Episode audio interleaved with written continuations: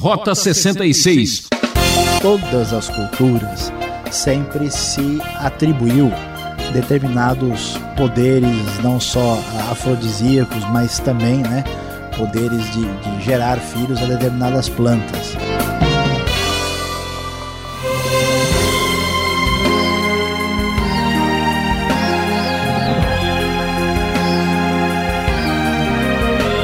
É, tem gente que só pensa naquilo, que vai trazer lucro, muito prazer.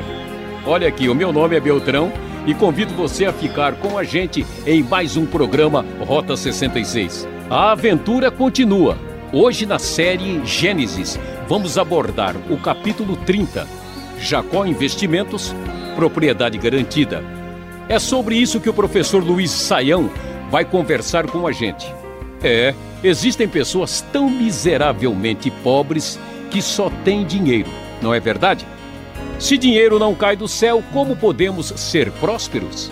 É, vamos juntos acompanhar a exposição dessa aula. Daqui a pouco eu volto.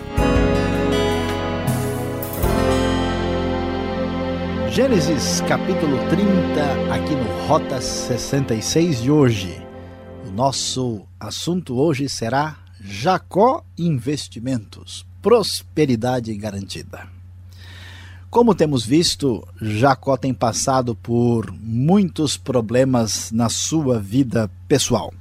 Depois de fugir do irmão, enfrentar tantas dificuldades, passou já mais de 14 anos nas mãos do seu tio Labão, tem enfrentado muitos problemas e aprendido e crescido por isso. E finalmente, no capítulo 30, nós vamos ver Jacó começar a colher alguns frutos do seu trabalho, das suas lutas e dificuldades. Durante todo o tempo, nós temos visto os patriarcas passarem tantos problemas para que a promessa divina realmente venha acontecer. Onde está a grande nação?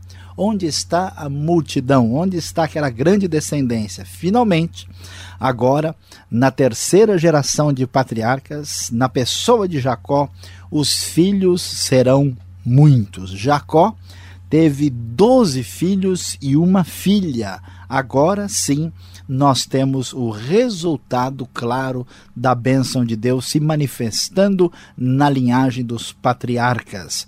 E os filhos como deve ser devidamente entendido, era visto, eles eram vistos como um sinal uh, de bênção divina, de uma espécie de também sinal de prosperidade uh, especial naqueles tempos.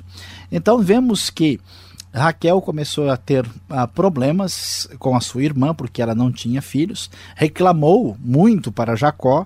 Jacó diz: Olha, eu não posso né, te dar filhos, Deus é que está impedindo isso.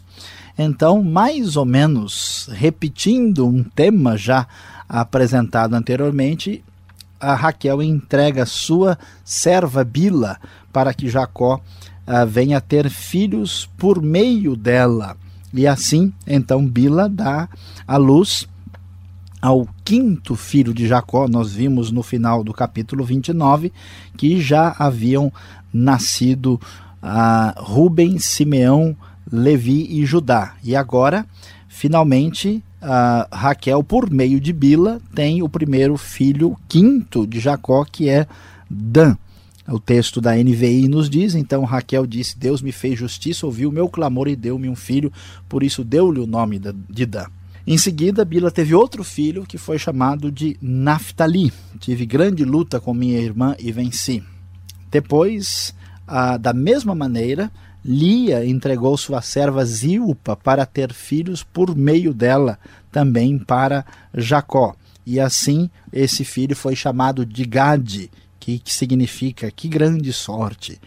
Lia ainda teve mais uh, um filho por meio de Zilpa, que foi chamado de Azer. As mulheres dirão que sou feliz. Então o texto aparece com uma história muito estranha ah, diz versículo 14 que durante a colheita do trigo, Rubem vai ao campo e encontrou mandrágoras, que eram algumas plantas ah, entendidas como afrodisíacas. Trouxe para Lia, então Raquel disse a Lia: Dê-me algumas mandrágoras do seu filho. E uma história muito estranha acontece aqui quando Lia aluga uh, Jacó uh, para poder deitar-se com ele em troca das mandrágoras que foram trazidas uh, do campo. Jacó então deita-se com Lia e mais uma vez ela é capaz de ter mais um filho, dessa vez filho seu próprio, que é chamado Issacar. E finalmente ela tem mais um último filho, que é Zebulon, e a sua filha, chamada Diná, e Raquel, somente no fim de tudo, versículo 22, é que Deus ouve o seu clamor e lhe permite ter fertilidade, e ela dá a luz a José. Somente mais tarde ela vai ter o seu último filho, que é Benjamim, e se completa aqui a descendência de Jacó. Deus abençoa a família de Jacó, ele tem doze filhos e uma filha, se cumpre a palavra divina. Jacó, de fato, está prosperando. A prosperidade não se manifesta só na questão familiar, mas também no trabalho de Jacó. Jacó, na verdade, deseja voltar para sua terra natal, mas Labão o impede. E eles então começam a conversar. Labão descobre, interessante observar por meio de adivinhação, que o Senhor a Deus de Jacó tinha o abençoado e então a, negocia com Jacó o salário. E aqui nós vamos ver algo interessante. Eles começam a discutir a, que o salário deve se relacionar com a questão a, do que nascer do gado. E Jacó aceita ficar mais tempo e conversa com Labão, fazendo-lhe uma proposta. Jacó diz o seguinte, conforme a nova versão internacional. Não me dê coisa alguma, respondeu Jacó. Voltarei a cuidar dos seus rebanhos se você concordar com o seguinte: Hoje passarei por todos os seus rebanhos e tirarei do meio deles todas as ovelhas salpicadas e pintadas, todos os cordeiros pretos e todas as cabras pintadas e salpicadas. Eles serão o meu salário. Minha honestidade dará testemunho de mim no futuro. Toda vez que você resolver verificar o meu salário, se estiver em meu poder alguma cabra que não seja salpicada ou pintada, e algum cordeiro que não seja preto, poderá considerá-los roubados. É interessante observar, Jacó faz uma proposta aparentemente estranha. Ele diz o seguinte: Labão, vamos fazer o seguinte: eu vamos a, ah, combinar ter o salário do gado e eu vou ter como salário os gado, o gado que nascer que for menos frequente. Era comum que a maioria dos animais nascessem de modo a favorecer a descrição aqui, é, favorecer a Labão. Então, Jacó estava sugerindo: ó, eu vou ficar se nascer animal assim, assim, assim no cordeiro, é, dentro do, do rebanho. A Labão ficou muito interessado e disse, de acordo, na hora, porque ele sabia que a chance de ter a cabra salpicada ou pintada, o cordeiro preto, era muito menor. Ele sabia que ia ter vantagem nisso. Mas, na verdade, Jacó estava acreditando no seu poder. E ele teve dificuldades, porque Labão, como vemos no versículo 35, tentou enganá-lo. A Bíblia diz, aqui a NVI nos diz, naquele mesmo dia Labão separou todos os bodes que tinham listras ou manchas brancas, todas as cabras que tinham pintas ou manchas brancas, todos os cordeiros pretos e os colocou ao cuidado dos seus filhos, de seus filhos. Ou seja, os animais que seriam salário de Jacó, Labão fez de tudo uh, para tirar de Jacó e deixar com seus uh, filhos, tentando aqui agir da maneira como ele já vinha agindo anteriormente. Jacó então foi viver uh, mais longe, três dias de viagem, talvez algo em torno de 90 quilômetros, e então continuou a apacentar, a cuidar do rebanho. E Estranhamente, o texto nos diz que Jacó pegou uns galhos de certas árvores, fez listras brancas e expôs a parte branca interna dos galhos, colocou os galhos perto do lugar onde os animais vinham beber na época em que estava acontecendo o acasalamento, e texto bíblico fala que eles geravam filhotes listrados, salpicados e pintados. Jacó então separava os animais que lhe pertenciam, de modo que ele foi a, recebendo vantagem cada vez maior. Quando nós lemos isso, ficamos surpresos, mas que história é essa? Que atitude é essa que vemos no texto? Será que isso é possível? De fato, Aqui nós vemos Jacó acreditando numa espécie de prática comum no seu tempo, muito provavelmente supersticiosa. Ele achava que, como se pensava na, no seu contexto, que isso poderia favorecer o nascimento de animais ah, conforme nós vemos no texto, animais listrados, salpicados e pintados. Na verdade, Jacó mostra que ele está crendo no seu poder, diante do conhecimento que ele tem, e de fato os resultados acabam sendo positivos. O texto, no versículo 43, nos diz que ele ficou extremamente rico e tornou-se dono de grandes rebanhos e de servos e servas, camelos e jumentos. Nós, à primeira vista, achamos que Jacó realmente foi esperto, que ele agiu de uma forma a se beneficiar. Todo mundo que lesse esse texto naquele tempo acreditaria que, esse, que essa espécie de simpatia deu certo. Mas, na verdade, vamos descobrir mais adiante, no capítulo 31, que foi o Deus de Jacó que o abençoou, apesar de ele ter agido dessa forma. Na verdade, ele não foi abençoado porque creu no seu poder, na sua força e nas práticas culturais do seu tempo, porque Deus, na sua bondade, manteve a palavra de promessa, de bênção que já havia anunciado ah, lá no capítulo de número 28. Portanto, Jacó, o homem que passou por grandes crises, o homem que saiu fugido de casa, o homem que tinha problemas de caráter, dificuldades pessoais profundas, finalmente consegue a bênção de Deus por meio de uma grande família e de uma prosperidade que lhe foi de fato garantida, não pelos seus investimentos, não pela sua prática, mas porque a palavra de Deus ela é garantia absoluta de verdade. Deus prometeu, Deus cumpriu. Agora a linhagem patriarcal se encontra abençoada para que a promessa de Deus nunca venha a falhar.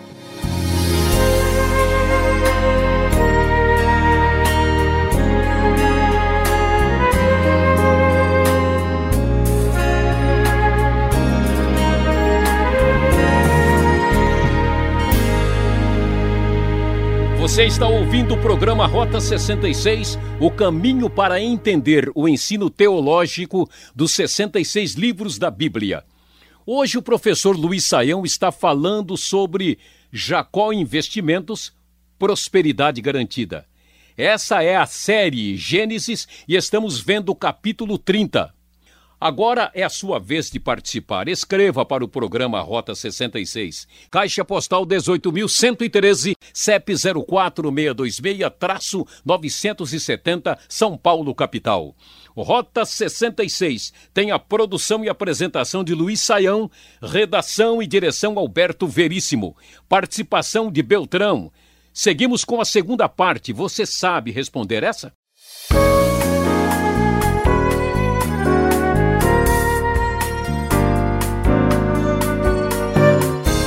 Mas eu começo já de cara olhando para essas plantas medicinais.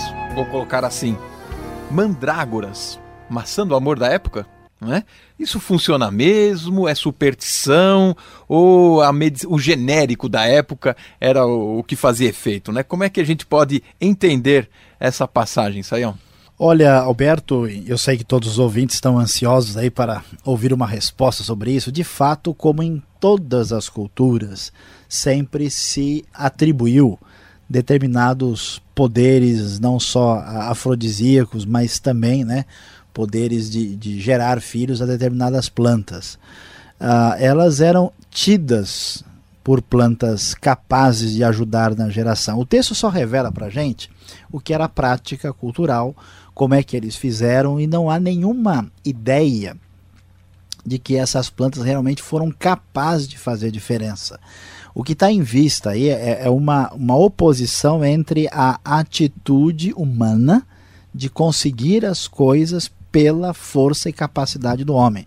Então, o, o que nós vemos aí é exatamente a Lia acreditando, né, juntamente com Raquel, que essas plantas podem fazer alguma diferença no processo. E o texto vai nos mostrar, como já tem mostrado, que tudo que aconteceu corretamente aconteceu pela bênção e pela ação divina. Né? Então há um contraste no texto. Ninguém deve uh, colocar esperanças né, nessas crenças populares. Né? Claro que existe um elemento objetivo. Se alguém tem um, um determinado problema de saúde e tem ciência a seu alcance, ele deve utilizar disso. Mas aqui no caso, não. É a oposição da crença no poder humano em oposição à, à ação de Deus. E não há nada comprovado aí no fato, né?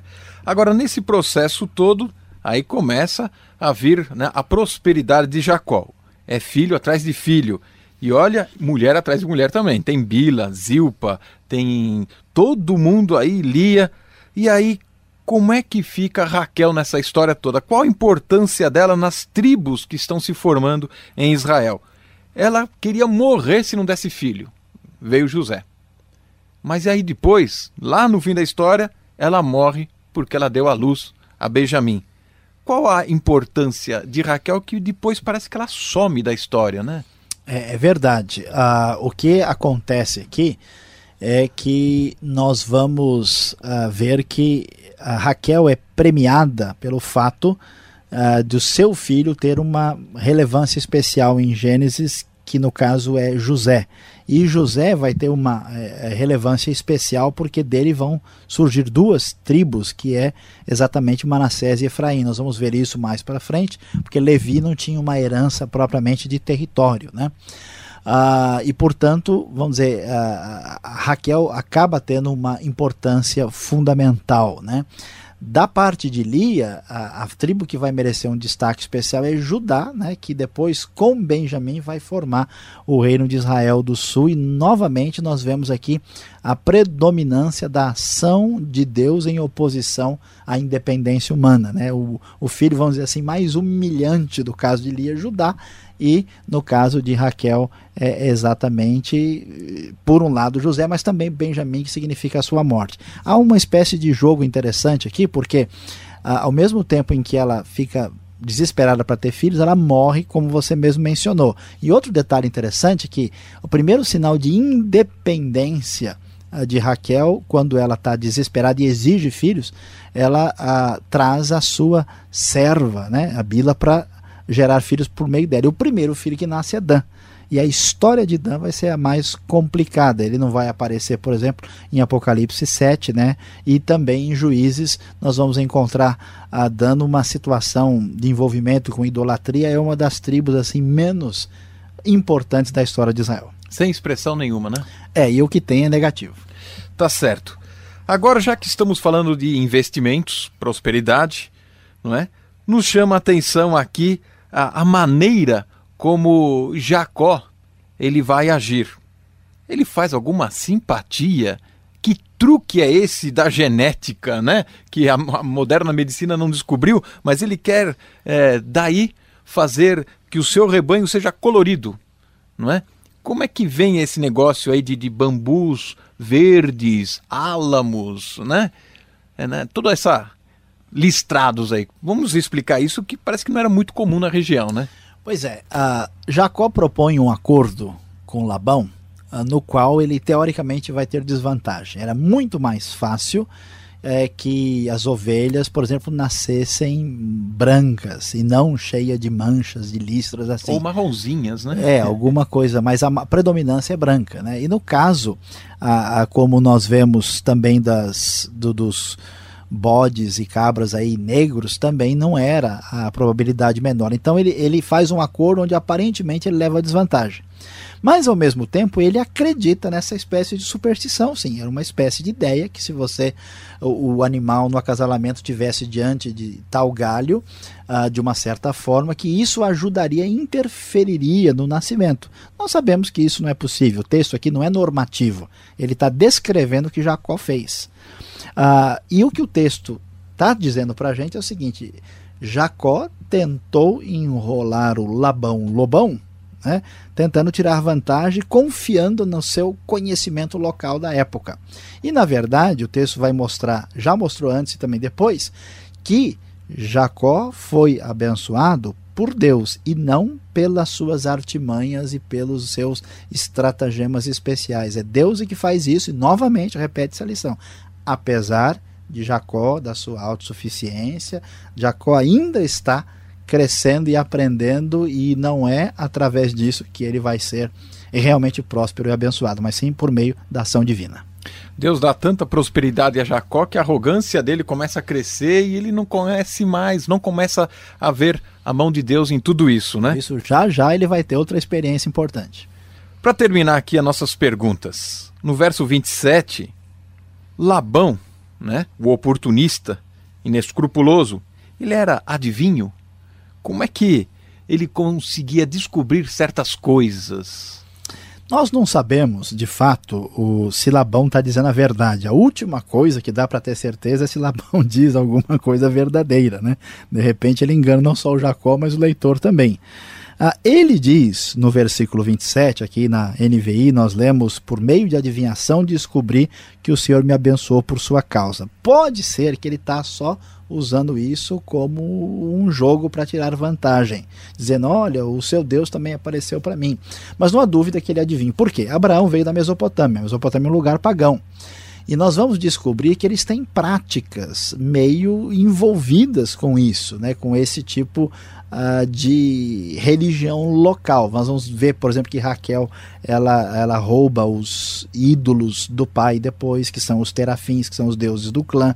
Nós vemos que Labão de fato mexe com adivinhação. Ele tá, eh, nós vamos ver depois que é um acordo com Jacó que ele invoca mais de um Deus na história, né? Então Deus está mostrando que é exatamente de um povo, de uma geração envolvida com idolatria e com cheio de fragilidades, é que ele escolhe Abraão, constrói a história pela linhagem patriarcal, atinge Jacó e é, é, é, através dessa, dessa seleção no meio dessa fragilidade toda que Deus constrói a sua história de redenção vitoriosa. E é assim que ele faz com a nossa vida também.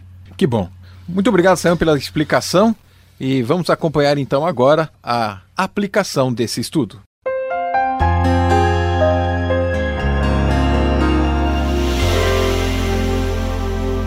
Chegando ao final do capítulo 30 de Gênesis, quando estudamos o tema Jacó Investimentos, Prosperidade Garantida, vamos agora para a aplicação final desse texto bíblico tão importante. O que descobrimos aqui é que prosperidade e bênção só através de Deus. Não há outra forma.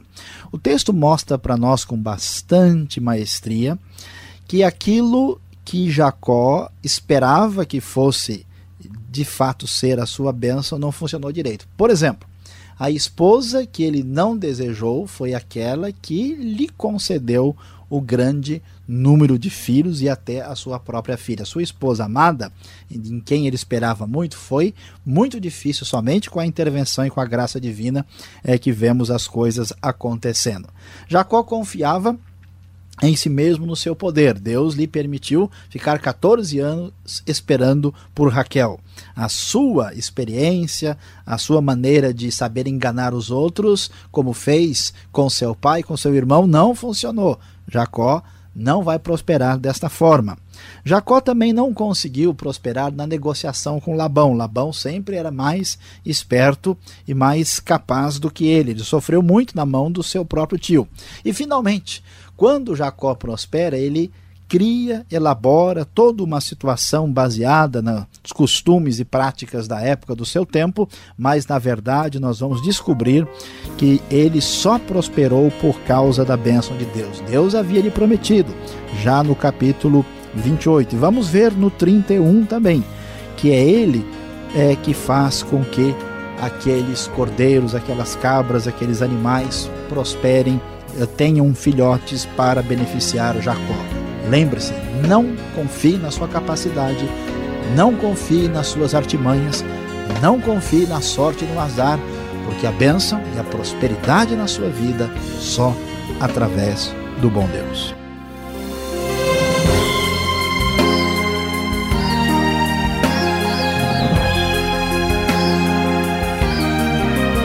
Terminamos mais um Rota 66. Sintonize essa emissora nesse horário para estudar Gênesis. Um forte abraço e até lá.